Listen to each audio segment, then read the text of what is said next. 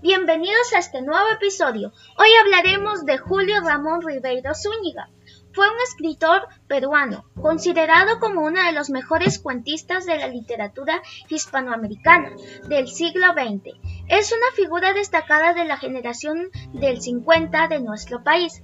Sus cuentos fueron una contribución decisiva para consolidar el paso de la narrativa indigenista a la narrativa urbana en el Perú.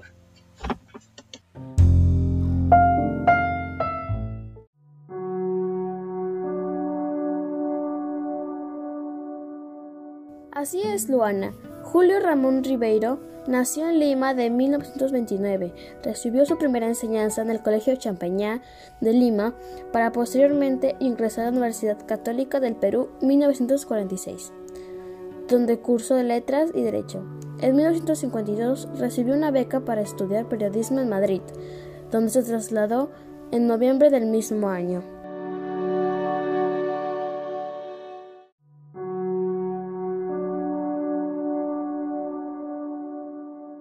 Ramos Ribeiro escribió destacadas obras en el género de novelas, ensayos, teatro y un diario autografiado, pero sobre todo brilló en el cuento y por eso es considerada una de las mejores narradoras de cuentos del Perú, solo comparable con Eugenio de Abraham Valdenomar y la Dominicana. Entre sus obras más destacadas tenemos Los gallinazos sin plumas, de 1955, Cuentos, circunstancias, cuentos circunstancias 1958, Las botellas y los hombres de 1964, Tres historias sublimantes de 1964, La juventud de la obra Rivera de 1973 y para fumadores y solo para fumadores 1987. Se fueron reuniendo con las recopiladas de la palabra del mundo 4 vols de 1974 a 1979 y cuentos completos 1994